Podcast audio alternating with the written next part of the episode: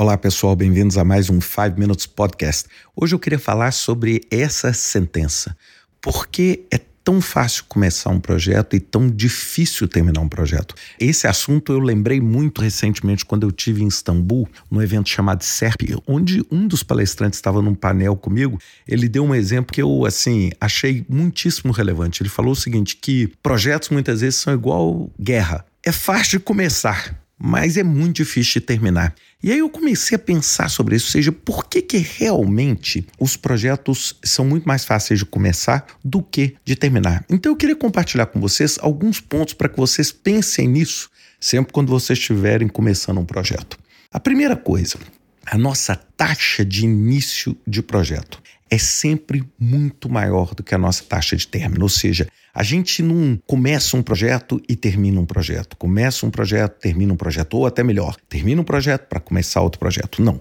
O que a gente faz, como nós somos ansiosos e a gente quer mostrar uma evolução e um progresso, ou para nós mesmos, ou dentro da nossa organização, o que, que a gente faz? A gente começa a abrir um monte de frente. E a gente começa um monte de projetos, só que a gente não tem a capacidade, não tem braço, não tem estrutura para dar andamento a todos e para chegar com todos ao fim. Então a gente fica com aquele mundo do que a gente chama em inglês de work in progress. Então essa é a primeira coisa, ou seja, a nossa natural ansiedade. E eu falo isso porque nós estamos próximo do fim do ano isso é uma reflexão que eu tenho sempre, sempre, sempre. É nessa hora que você chega e coloca uma lista de coisas para você fazer no ano que vem, de projetos para você fazer no ano que vem, que são simplesmente infindáveis. E aí o que, que acontece? Você acha que pelo simples fato de colocar eles no papel e de começar todos, mesmo que o percentual de progresso seja 0,1% em cada um, te dá aquela sensação assim: não, eu estou fazendo. Você está lendo o livro? Estou. Já li a primeira página. Quantas são? 600. Você já começou esse software? Já. Já fiz a primeira linha de código. Você já começou aquele curso? Claro, já assisti a primeira aula de dois minutos. São quantas aulas? 200. Quem nunca se deparou com isso? Então, essa ansiedade ela precisa ser controlada. E esse é o primeiro fator porque é tão difícil terminar, porque a gente começa muitas vezes muito mais do que a nossa capacidade. Segunda característica importante é que muitas vezes a gente planeja numa condição que a gente chama de condição normal de temperatura e pressão. Ou seja, num ambiente perfeito. Por mais que a gente tente fazer uma gestão de risco e tente identificar o risco, o que, que normalmente a gente faz? A gente sempre acha que o trabalho é mais fácil, a gente sempre acha que os problemas vão ser menores, e o que, que acontece? A realidade muitas vezes é brutal.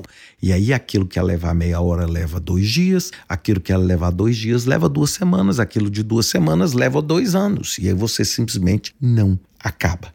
Não é? Você simplesmente não consegue acabar. Por quê? Porque o trabalho é intrinsecamente mais complexo do que o que você imaginava. E o terceiro? O terceiro é o que a gente chama de crescimento do escopo, ou scope creep, para aqueles que gostam aí do termo de projetos. O que é um scope creep? É quando o seu projeto ele começa a ser deformado ao longo do tempo. Isso, inclusive, está acontecendo muito mais até agora do que acontecia há 20 anos, 25 anos atrás, quando eu comecei. Por quê? Porque hoje ainda existe um discurso assim: hoje mudança é bom. Eu, aliás, sou um cara que fala que mudança é ótimo.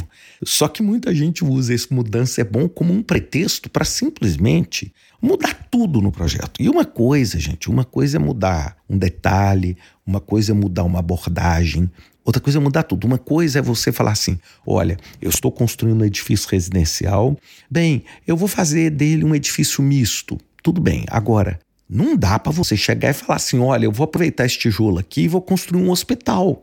Porque o hospital é outro projeto, é outro princípio, é outro tipo de resultado e de impacto que você quer.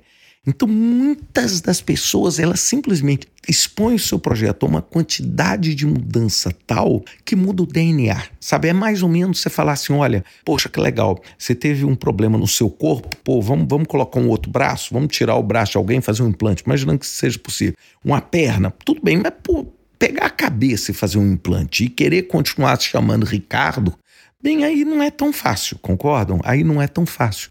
Então, esses três motivos são os motivos que transformam a nossa vida entre o 0% e o 100% num pesadelo. Porque a gente faz muito mais do que o que a gente queria. Não que a gente queria, né? A gente queria até mais do que a gente podia. A segunda coisa, a gente sempre acha que a execução vai ser mais fácil do que ela na verdade é. Lembrem-se da entropia. E, pessoal, o terceiro é a gente simplesmente perde a total controle do que é mudança e ao invés da gente ter mudança, absorver essas mudanças, a gente simplesmente deteriora, muda completamente o DNA do nosso projeto. O nosso projeto, que era um A, vira G.